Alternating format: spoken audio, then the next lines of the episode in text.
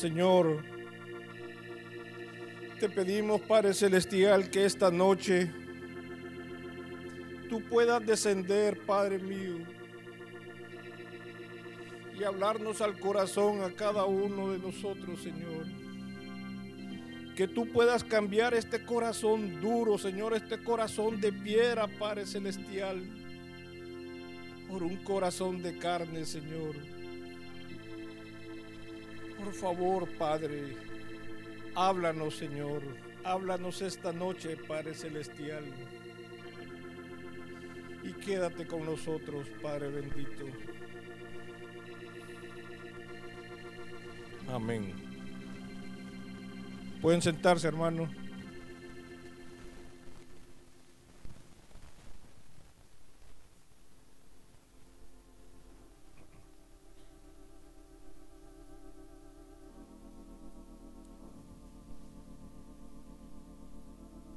¿Cómo se nota, verdad? Que ya tenemos calle pavimentada.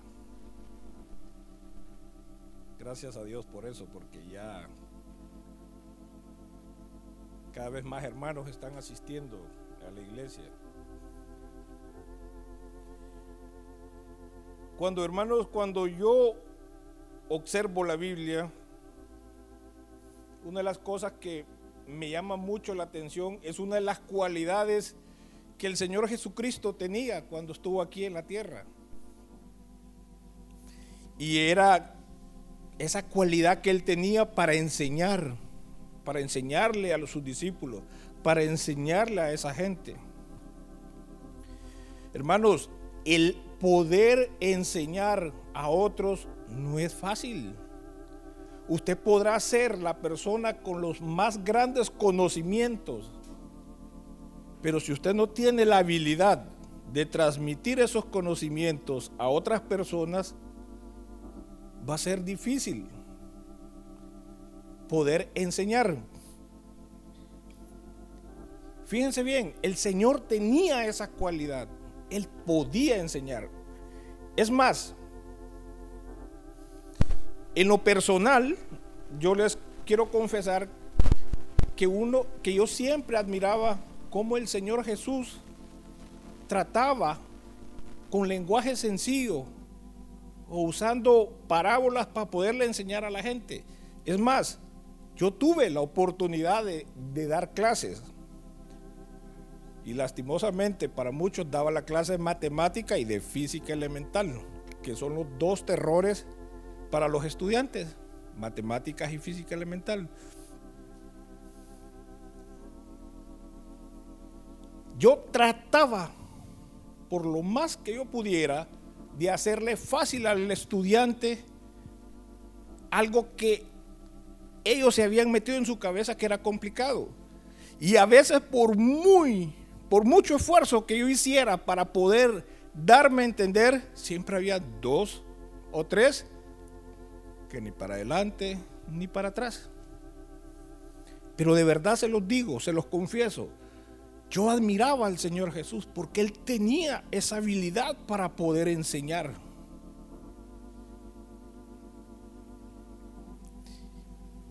Y cuando nosotros, hermanos, vemos en los evangelios, nos damos cuenta que el Señor Jesús utilizaba mucho las parábolas para poder explicarle a personas comunes y corrientes. Él utilizaba mucho las parábolas.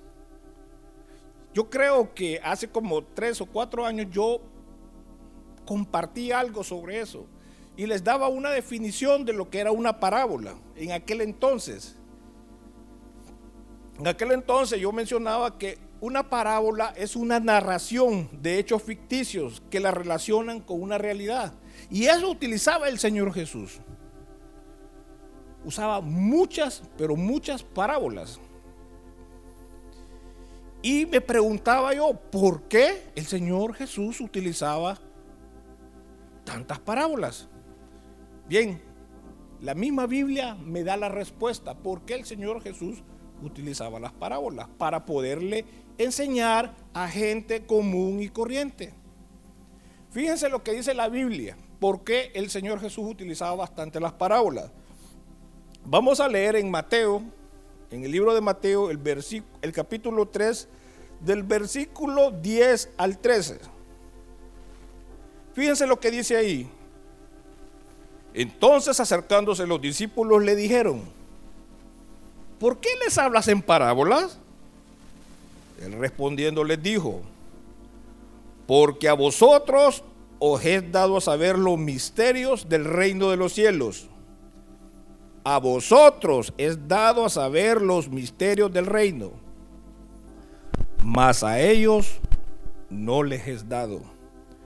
Porque a cualquiera que tiene se le dará y tendrá más, pero al que no tiene, aún lo que tiene, le será quitado. Por eso les hablo por parábolas porque viendo no ven y oyendo no oyen, ni entienden. Entonces, fíjense cómo el Señor les dice, porque vosotros es dado a saber todos los misterios del reino de Dios. Hermanos, cuando leemos la Biblia, y especialmente en el libro de Mateo, vamos a darnos cuenta que ahí hay ocho parábolas, ocho parábolas con misterios que pertenecen al mundo espiritual.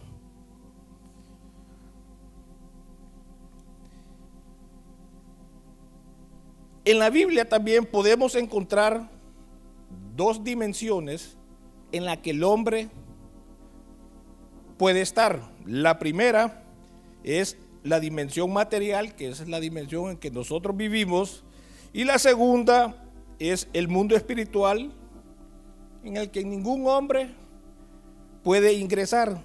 Por mucha ciencia que quiera el hombre aplicar, no puede entrar al mundo espiritual. Es difícil. Pero cuando nosotros, hermanos, abrimos ese maravilloso libro que todos ustedes andan ahorita, que es la Biblia,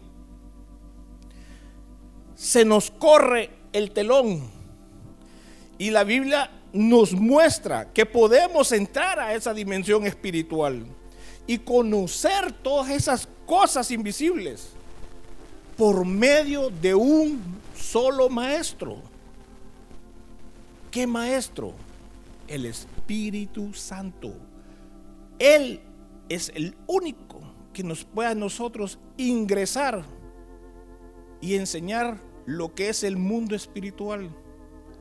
Como les dije, les mencioné anteriormente, la Biblia nos muestra dos dimensiones. La material, que es lo que todos sabemos, que es donde el hombre está, y la espiritual, que es la que nosotros o la ciencia ha querido ingresar. Yo creo que ustedes han visto muchas películas o han, leído de personas o de científicos que quieren saber qué es lo que pasa después de la muerte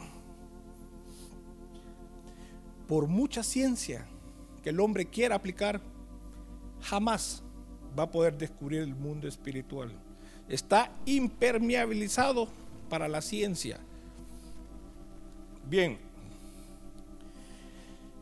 como les mencioné, el único maestro que a nosotros nos puede enseñar el mundo espiritual es el Espíritu Santo.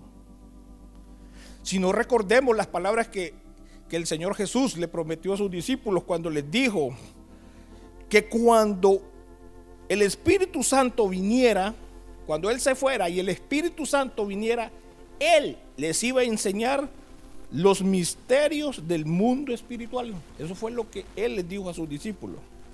Pero bien, para que podamos entender un poquito mejor esto, vamos a, les voy a poner un ejemplo. Vamos a suponer que usted quiere aprender a hablar japonés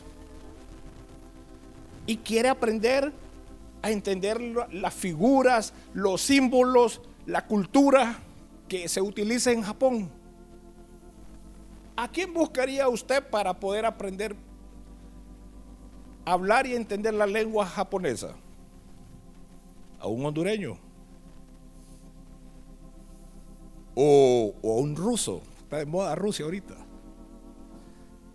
¿A quién buscarían ustedes? Lógicamente buscaríamos a una persona que ha nacido conoce su cultura y que sea nativo del Japón. Igual, hermanos, para poder entender el, el mundo espiritual necesitamos a alguien que lo maneje. ¿Y quién mejor que el Espíritu Santo? Por eso, hermanos, el maestro de maestros, nuestro Señor Jesucristo, utilizaba siempre ese lenguaje sencillo. Y él estaba claro quién era el único que podía enseñarnos el mundo espiritual. Por eso les dijo a sus discípulos en ese momento, ustedes ya lo ya conocen, les dijo, pero ellos no. ¿Por qué creen ustedes que les dijo en ese momento a ustedes no? Porque el Espíritu Santo estaba sobre ellos, cuando el Señor estaba con ellos. Pero bien, como les dije, el Señor Jesucristo, para mí en lo personal, ha sido alguien que yo he admirado por esa capacidad de poder enseñar. Él era el maestro de maestros. El Señor Jesucristo sabía que en aquellos tiempos el oficio más común que había en ese entonces era la agricultura. Por eso, la mayor parte de sus parábolas se referían a situaciones de la agricultura.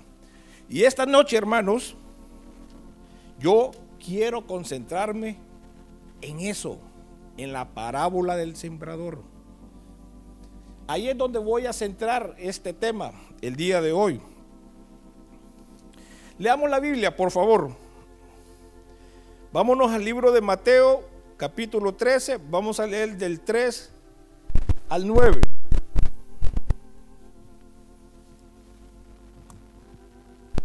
Y dice, y les habló muchas cosas por parábolas, diciendo, he aquí el sembrador salió a sembrar, y mientras sembraba, parte de la semilla cayó junto al camino, y vinieron las aves y la comieron. Parte cayó en pedregales, donde no había mucha tierra, y brotó pronto, porque no tenía profundidad de tierra pero salido el sol se quemó y porque no tenía raíz se secó. Y parte cayó entre espinos y los espinos crecieron y la ahogaron. Pero parte cayó en buena tierra y dio fruto, cual a ciento, cual a sesenta, cual a treinta por uno. El que tiene oídos para oír, oiga. Más adelantito, si leemos un pasaje paralelo a este, en el libro de Lucas, vamos a empezar a entender esta parábola. En Lucas 8:11 dice, esta es pues la parábola. La semilla es la palabra de Dios. Por lo tanto, hermanos, vamos a empezar a estudiar esta parábola y vamos a empezar a entender qué tipo de suelo es usted y qué tipo de suelo soy yo. Pero para que podamos entender, en esta parábola, el Señor, cuando se refiere a la semilla, se estaba refiriendo a la palabra de Dios. Fíjense bien, como podemos ver, la palabra de Dios quien, lleva la semilla es el sembrador, ¿verdad? El sembrador es el que lleva la semilla. ¿Y quién es el sembrador? Si ya vimos que la, que la semilla es la palabra de Dios, por lo tanto, el sembrador es toda aquella persona que lleva la palabra del Señor. Puede ser el Señor mismo, puede ser un pastor, puede ser un hermano que está predicando, como en este momento que estoy trayendo la palabra. Ese es el sembrador, quien lleva la palabra de Dios. Fíjense bien, algunas personas son escépticas a esta situación, que dicen que la palabra de Dios no es la semilla. Entonces, para que podamos profundizar más en esto, vámonos al libro de Isaías. Vamos a leer Isaías 55 del 10 al 11. fíjense lo que dice ese versículo que apoya lo que les estoy diciendo de que la semilla es la palabra de Dios. Dice, porque como desciende de los cielos la lluvia y la nieve y no vuelve allá, sino que riega la tierra y la hace germinar y producir, y da semilla al que siembra y pan al que come, así será mi palabra que sale de mi boca. No volverá a mí vacía, sino que hará lo que yo quiero y será prosperada en aquello para que la envíe. Notemos, hermanos, qué importante es este versículo que dice que su palabra es como una semilla y que no volverá vacía. Cuando se refiere a que no volverá vacía, se refiere que algo va a ser en la vida de cada uno de nosotros. Algo, por muy pequeño o por mucho que usted menosprecie, algo va a ser esa palabra que el Señor está mandando para cada uno de ustedes. Esto, hermanos, nos tiene que llevar a reflexionar en algo. Si la palabra de Dios es la semilla y nuestra vida, como les dije hace un rato, es el campo donde esa semilla es lanzada y nosotros, hermanos, no estamos siendo fructíferos, algo está pasando en nosotros. ¿No creen ustedes? Si nosotros, si nosotros, fíjense lo que decían los versículos anteriores, que la semilla iba a producir frutos. Y si nosotros, hermanos, en este momento no estamos produciendo frutos, deténganse y preocúpense. Preocupémonos, perdón, que no estemos dando frutos. Tenemos que analizar qué es lo que está pasando con nuestra vida. Fíjense bien, Hoy, en la parábola del sembrador, vamos a ir viendo poco a poco los distintos campos que podemos llegar, que podemos llegar a ser nosotros en nuestro andar en esta vida. Y sin querer y sin darnos cuenta podemos estar convirtiéndonos en ese tipo de campo. Y nosotros estamos creyendo de que somos sumamente fructíferos. Pero preocupémonos, hermanos, de verdad se los digo, si no estamos dando frutos, significa que esa semilla o esa palabra de Dios ha caído en nuestra tierra y se ha podrido. Se ha hecho a perder. Bien, para empezar a entender o para empezar a ver qué tipo de campos o de terrenos podemos ser nosotros, queremos poner las reglas del juego claras. Entonces, vamos a empezar. Estamos bien claros ya que la semilla es la palabra de Dios, ¿verdad? El sembrador, como les dije, es quien lleva la palabra, que puede ser el Señor, puede ser un pastor, un predicador o cualquier persona como yo que lleva la palabra. Y la tierra o el campo somos cada uno de nosotros, nuestras vidas. Bien, veamos los tipos de suelos que hay. Comencemos. Los que están junto al camino. Veamos lo que dice Mateo 13, 19. Dice, cuando alguno oye la palabra, como en este caso, ustedes señores, ¿verdad? Cuando alguno oye la palabra del reino y no la entiende, viene el malo y arrebata lo que fue sembrado en su corazón. Este es el que fue sembrado junto al camino.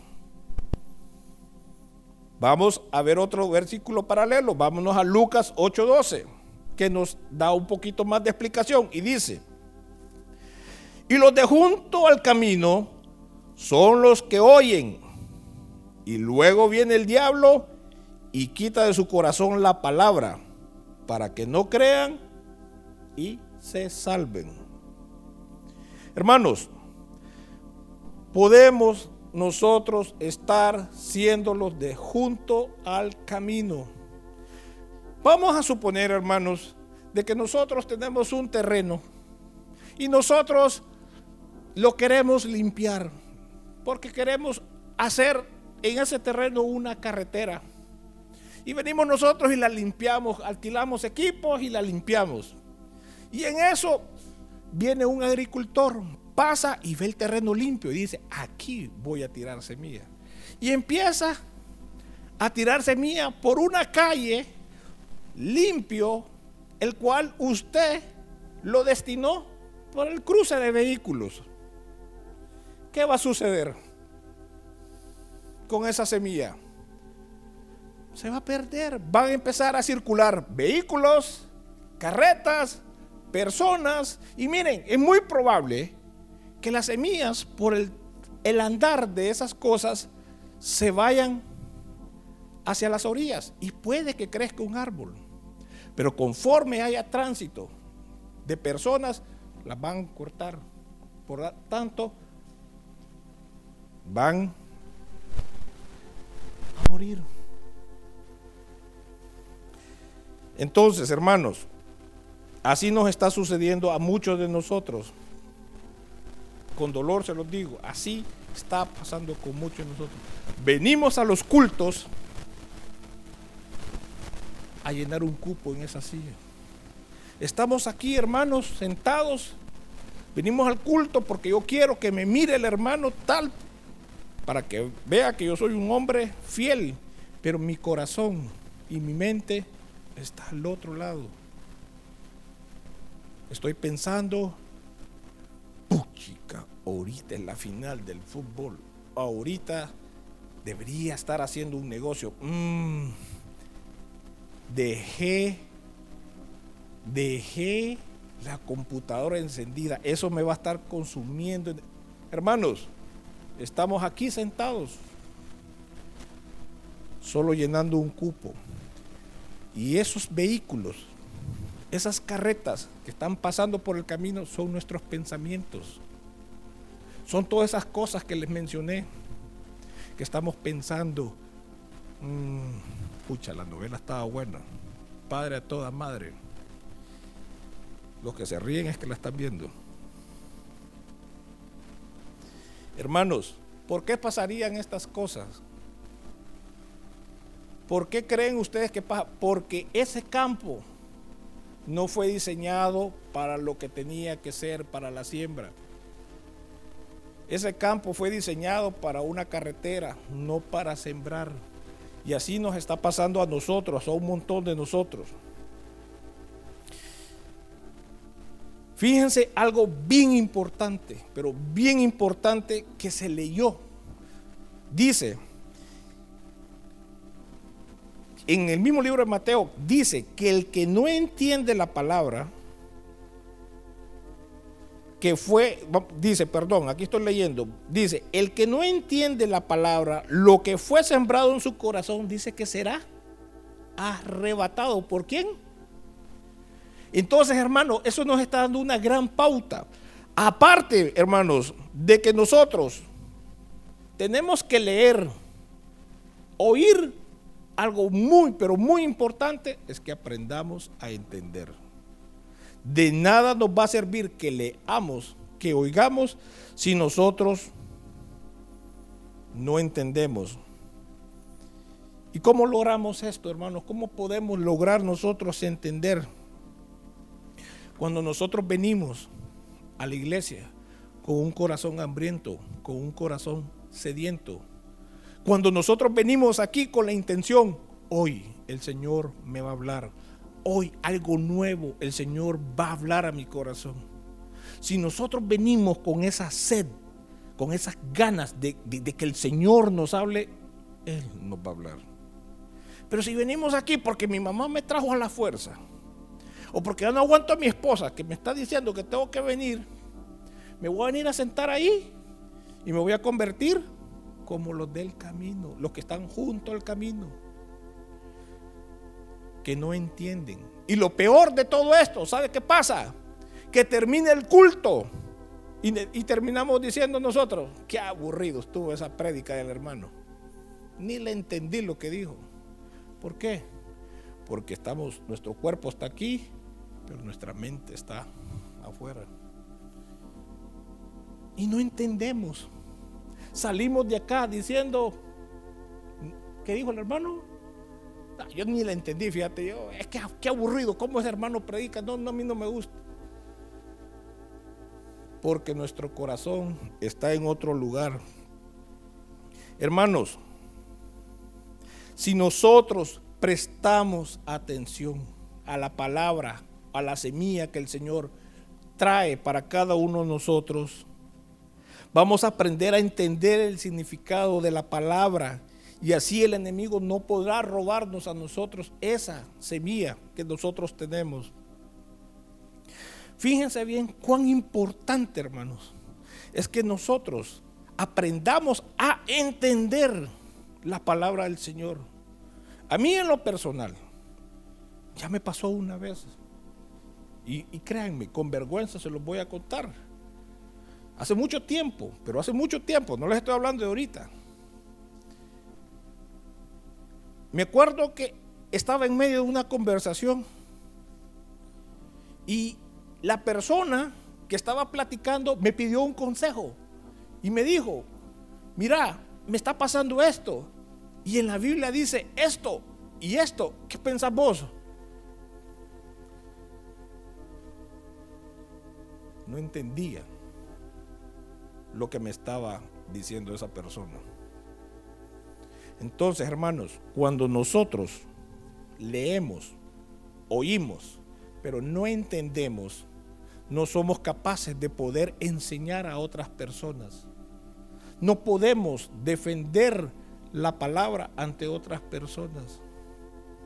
No podemos. Hermanos, nosotros hemos sido llamados a hacer luz en la oscuridad. Eso es lo que nosotros, cada uno de nosotros, hemos sido llamados. Y si nosotros no entendemos la palabra del Señor, no la entendemos porque venimos a sentarnos aquí, a, calentar una silla y a estar pensando en el Super Bowl, no vamos a entender.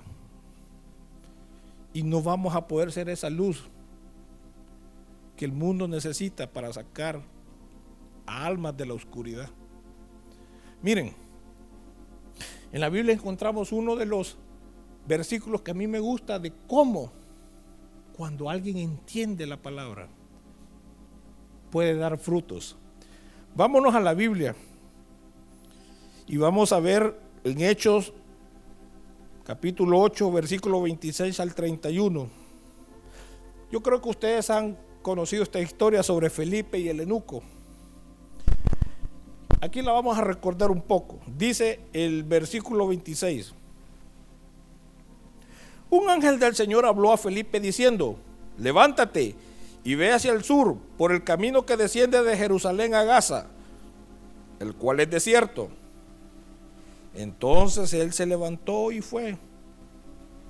Y sucedió que un etíope, eunuco, funcionario de Candens, reina de los etíopes, el cual estaba sobre todos sus tesoros y había venido a Jerusalén para adorar.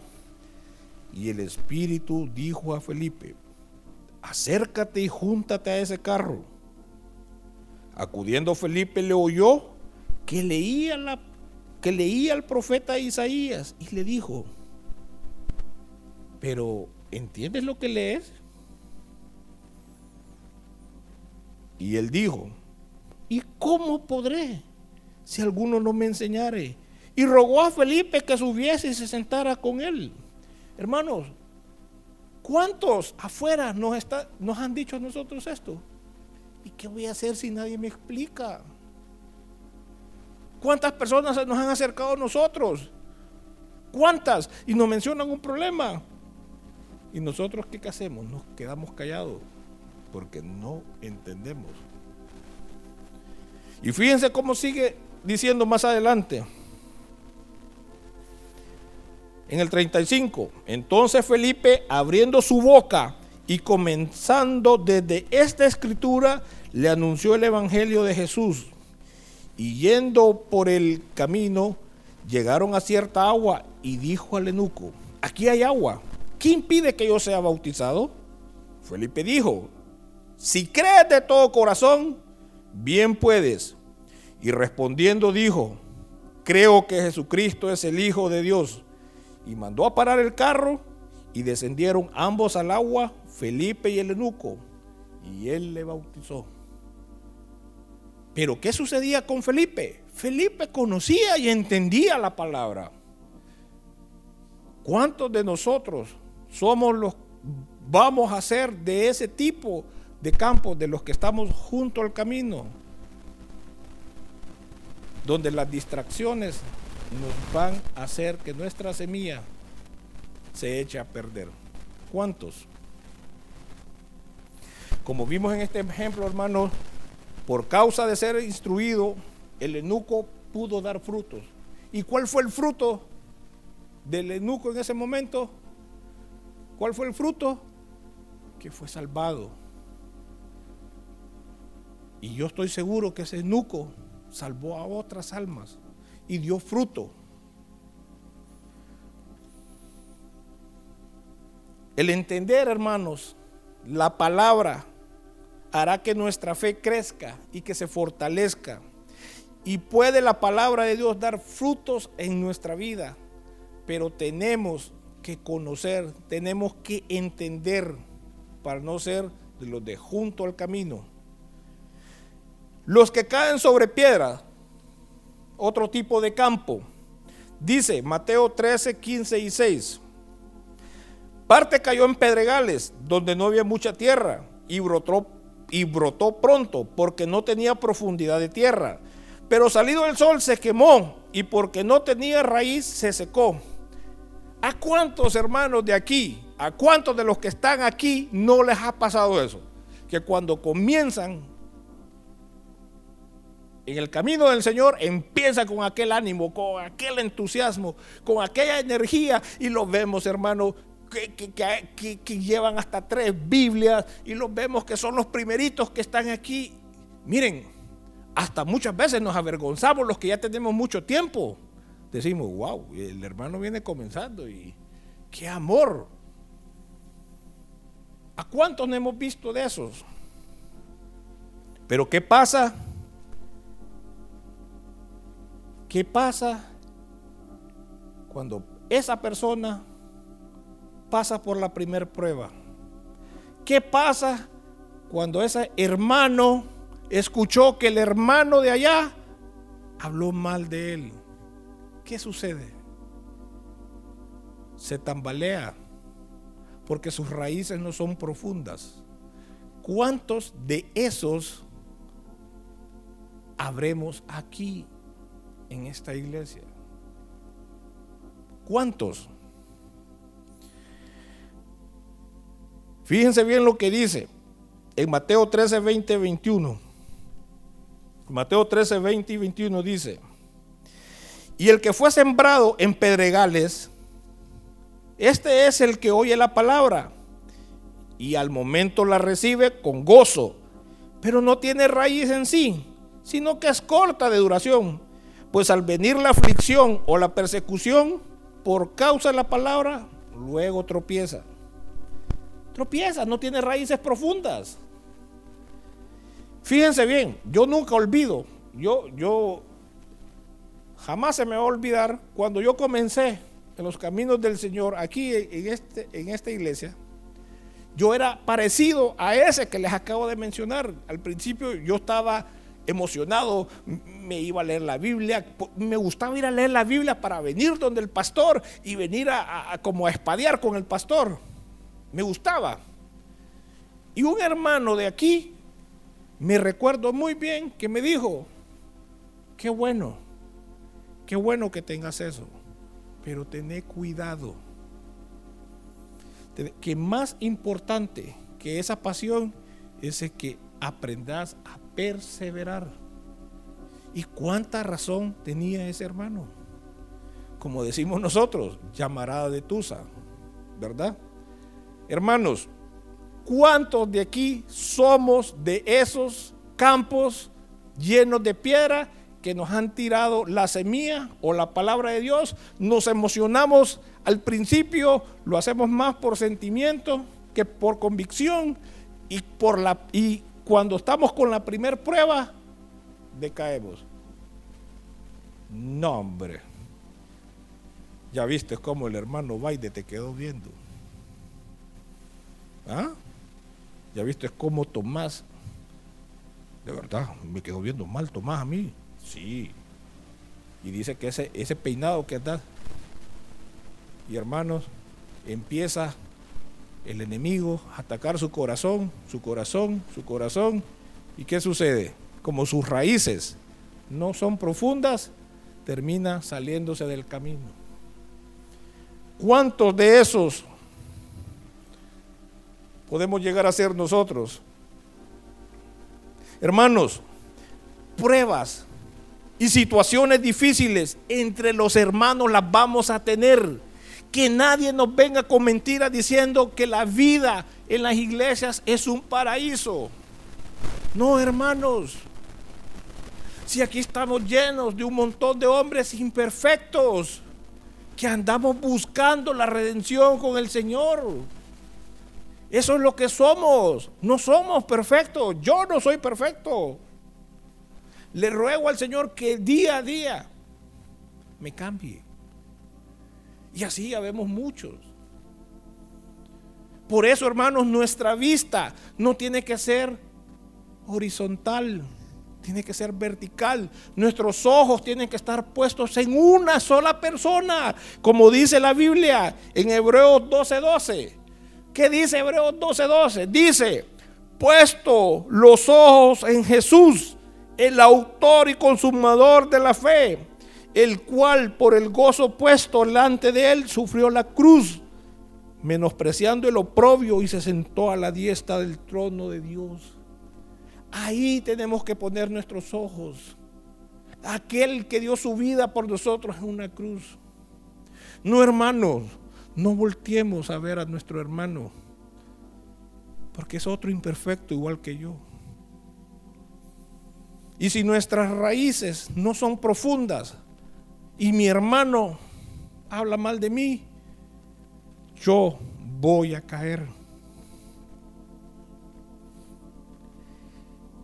Mire lo que dice Hechos 20, versículos 29 y 30. Leamos ahí, por favor. Hechos 20, versículos 29 y 30. Aquí el Señor nos aclara el panorama para los que pensamos que aquí solo santitos sabemos. ¿Verdad? Aquí está San Marlon y los San hermanos, para no mencionar nombres. Dice Hechos 20, 29 y 30. Fíjense lo que dice el Señor Jesús. Porque yo sé que después de mi partida entrarán en medio de vosotros lobos rapaces que no, perdona, que no perdonarán al rebaño. Y de vosotros mismos se levantarán hombres que hablen cosas perversas para arrastrar tras de sí a los discípulos. ¿Cómo? Que entre vosotros mismos, que aquí entre nosotros se van a levantar hermanos que hablen cosas perversas para arrastrar a los discípulos. Sí, hermano. Por eso, no pongamos nuestra vista en el hermano. Nuestra vista tiene que ser puesta en el Señor. Y fíjense lo que dice en Mateo 7, 16 al 20. Dice, por su fruto los conoceréis. ¿Acaso se recogen uvas de los espinos? ¿O higos de los abrojos? Así todo buen árbol da buenos frutos, pero el árbol malo da frutos malos. No puede el buen árbol dar malos frutos, ni el árbol malo dar frutos buenos. Todo árbol que no da buen fruto es cortado y echado en el fuego. Así, hermanos, que ustedes a sus hermanos por sus frutos los conocerán. Así que, mi estimado hermano, no pongamos nuestra vista en el hombre. Y hermanos, aprendamos a perseverar. Aprendamos a perseverar en este camino. Van a venir pruebas, como les dije. Van a venir. Y a veces las fricciones entre los hermanos van a ser difíciles. Pero tenemos que perseverar. ¿Por qué tenemos que perseverar? Porque miren lo que dice Mateo 24, 13. Mas el que persevere hasta el fin, este será muerto. Perdón. Mas el que persevere hasta el fin, este será salvo. Y yo, y estoy más que seguro que ustedes quieren ser salvos. Es importantísimo, hermanos, que aprendamos a perseverar. Que no seamos plantas sin raíces profundas. Que cualquier situación nos haga tropezar. Aprendamos a perseverar. Bien, otro tipo de suelo, los que cayeron en espinos. Leamos Lucas 18, 14. Dice, la que cayó entre espinos, estos son los que oyen, pero yéndose son ahogados por los afanes y las riquezas y los placeres de esta vida y no llevan fruto. Ojo, aquí me detengo. La el, de, los, de los que hemos, de los suelos que hemos visto, este es el primer suelo que es bueno. Los otros dos, uno era junto al camino y el otro estaba en piedras. Pero aquí, hermanos, ya hay un suelo bueno. Con la única diferencia que en este suelo van a crecer dos, el trigo y las espinas. Eso es como que viene usted y tiene aquel terreno bonito y usted va y siembra, siembra trigo, regresa la semana y ve su trigo que empieza a nacer pero allá al fondo usted mira una matita de, espinos y dice, no importa. El trigo va a crecer de tal manera que va a matar a esa espina. Y regresa dos semanas después. Y cuando regresa, sorpresa. Las espinas han crecido más, los espinos, de tal manera que han tapado al trigo y lo terminan ahogando.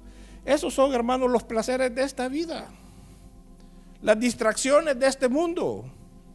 Como les dije, hay muchos que venimos a la iglesia y estamos pensando, el Super Bowl, ¿cómo irán los Eagles? Qué barbaridad. Eh, ahorita eh, es el final de la novela y yo aquí y cómo irá. y bueno, algunos hasta sacan los celulares y se ponen a ver así. Porque las distracciones de este mundo nos atrapan. Esos son espinos que terminan ahogando la palabra de Dios o la semilla que el Señor está trayendo para nosotros.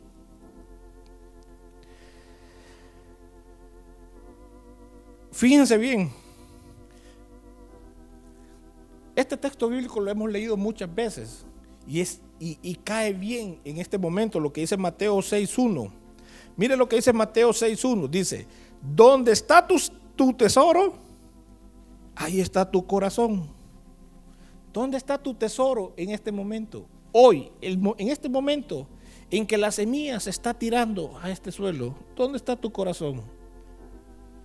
¿En el negocio que perdiste hoy? En eso está su corazón. Fíjense bien, me llamó la atención mucho que esta parábola del sembrador tiene mucha, pero mucha relación con la parábola de las bodas. Fíjense lo que dice en Mateo 22, del 2 al 5. Que esa es la otra parábola, la parábola de las bodas. Fíjense lo que dice. Dice, el reino de los cielos es semejante a un rey que hizo fiestas de bodas a su hijo y envió a sus siervos a llamar a los convidados a la boda. Mas estos no quisieron venir. Volvió a enviar a otros siervos diciendo, decidan los convidados, he aquí, he preparado mi comida mis toros y animales engordados han sido muertos y todo está dispuesto. Venid a las bodas. Mas ellos sin hacer caso se fueron. Uno la labranza, que representa el trabajo, y otros a sus negocios. Distracciones. Prefieren otras cosas que la palabra del Señor. Como muchos, como les digo, que venimos acá y tenemos nuestra mente en otras cosas. O estamos planificando, o sea, los placeres del mundo nos atraen más que lo que nos atrae la palabra del Señor. Y miren, hermanos, yo quiero aclararles algo. No es que es malo ciertos placeres. unas vacaciones con la familia, un buen carro. Eso no es malo. Si yo no estoy diciendo que eso es malo. Lo malo es poner en primer lugar esas cosas. Por eso la Biblia nos dice en Mateo 6:33, dice, mas buscad primeramente el reino de Dios y su justicia y todas las cosas, todas las cosas serán añadidas.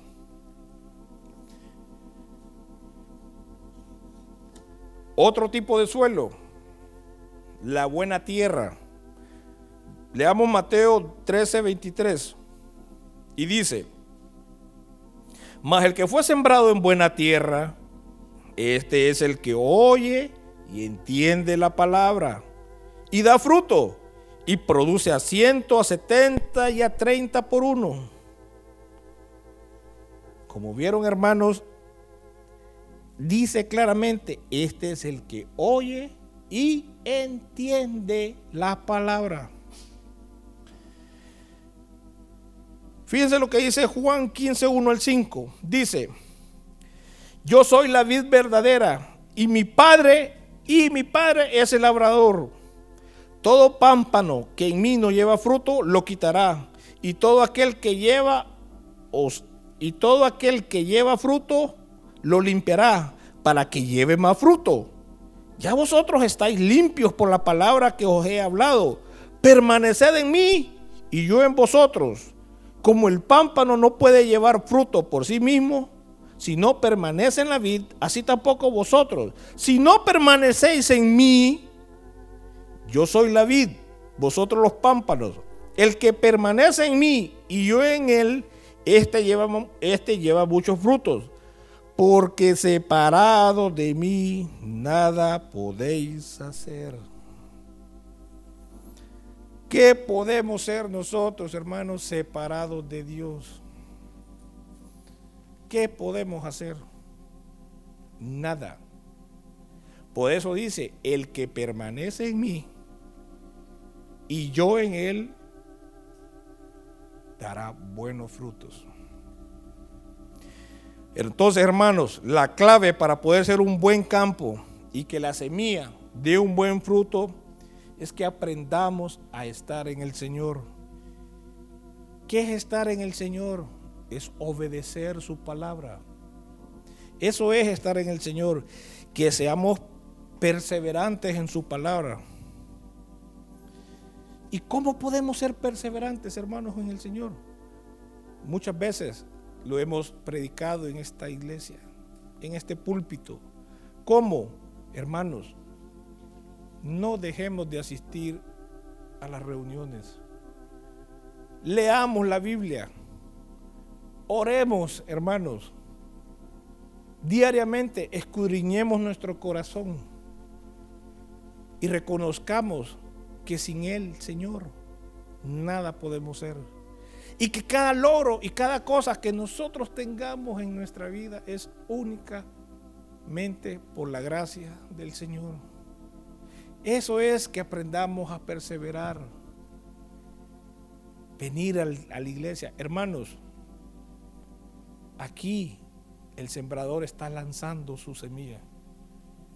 Cada uno de nosotros somos los campos. Cada uno de nosotros somos la tierra. ¿Qué tipo de tierra es usted? ¿Qué tipo de tierra soy yo? ¿Cuál es mi disposición?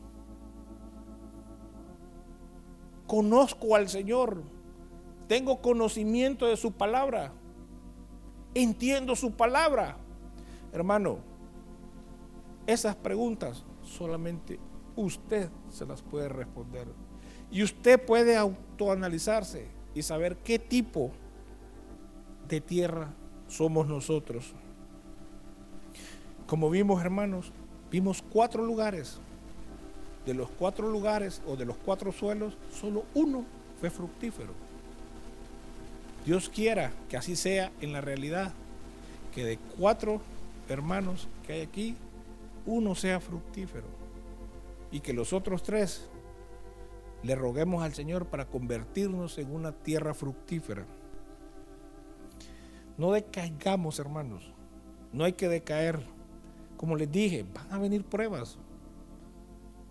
Y vamos a tener roces contra nuestros hermanos. Pero no, no decaigamos. Al contrario, seamos perseverantes. Por eso hay dos textos que a mí me encantan mucho. Porque como cualquiera de ustedes, a veces tendemos a bajar la cabeza. Pero hay dos textos que yo se los quiero dejar esta noche. Primero, Filipenses 1.6.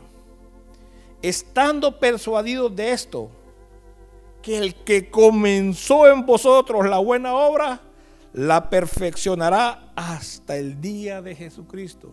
Así es el Señor, hermanos. Así. El que comenzó esa buena obra, la va a terminar.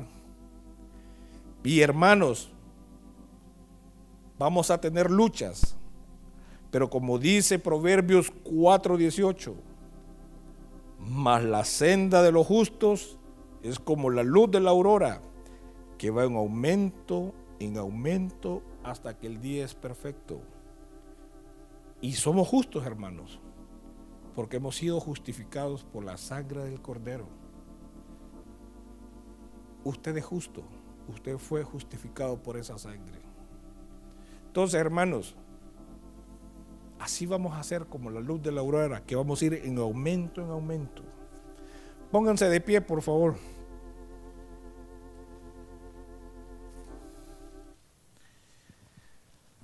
Pónganse de pie.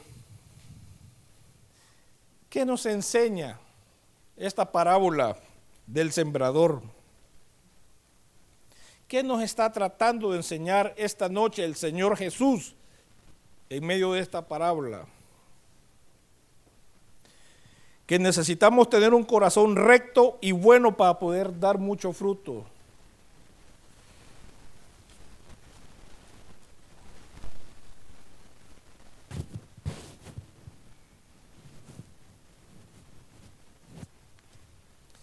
Nos enseña, hermanos, de que necesitamos tener un corazón recto y bueno para poder dar mucho fruto.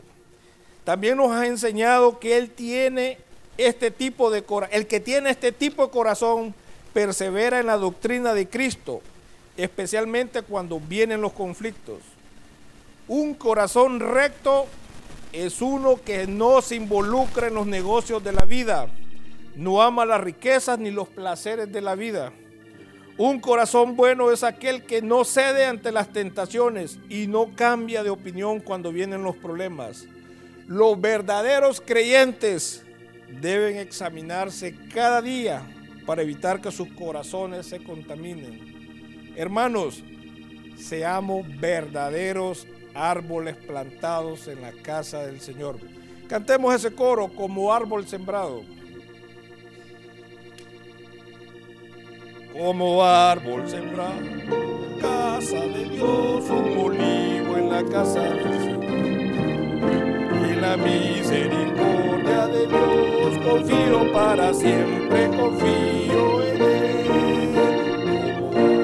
Estoy en la casa de Dios, un en la casa del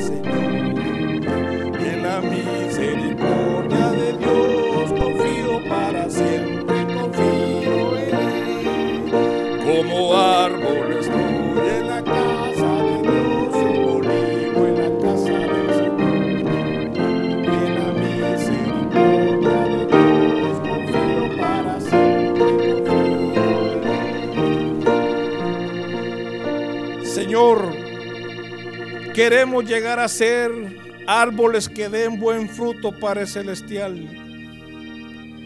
Ayúdanos, Señor, a poder llegar a ser buena tierra, Señor. Donde tu palabra, Señor, donde tu palabra pueda dar frutos al ciento por uno, Padre. Oh Señor, sabemos que solo por tu misericordia y con tu gracia podemos llegar hasta la meta, Señor. Oh, sí, Padre Celestial. Ayúdanos, Señor. Ayúdanos, por favor. Ayúdanos, Señor, a quitar las distracciones, Señor, cuando vengamos a recibir tu palabra. Que cada día que vengamos a esta casa, Señor, podamos traer un corazón hambriento y sediento, Señor. Oh, sí, Señor, y que tu Santo Espíritu nos pueda enseñar los misterios, Señor. Los misterios de tu corazón, Padre Celestial. Por favor, Señor, ayúdanos, Padre.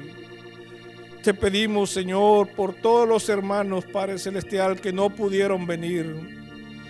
Que ahí donde estén, Señor, tu Santo Espíritu los pueda haber tocado, Señor.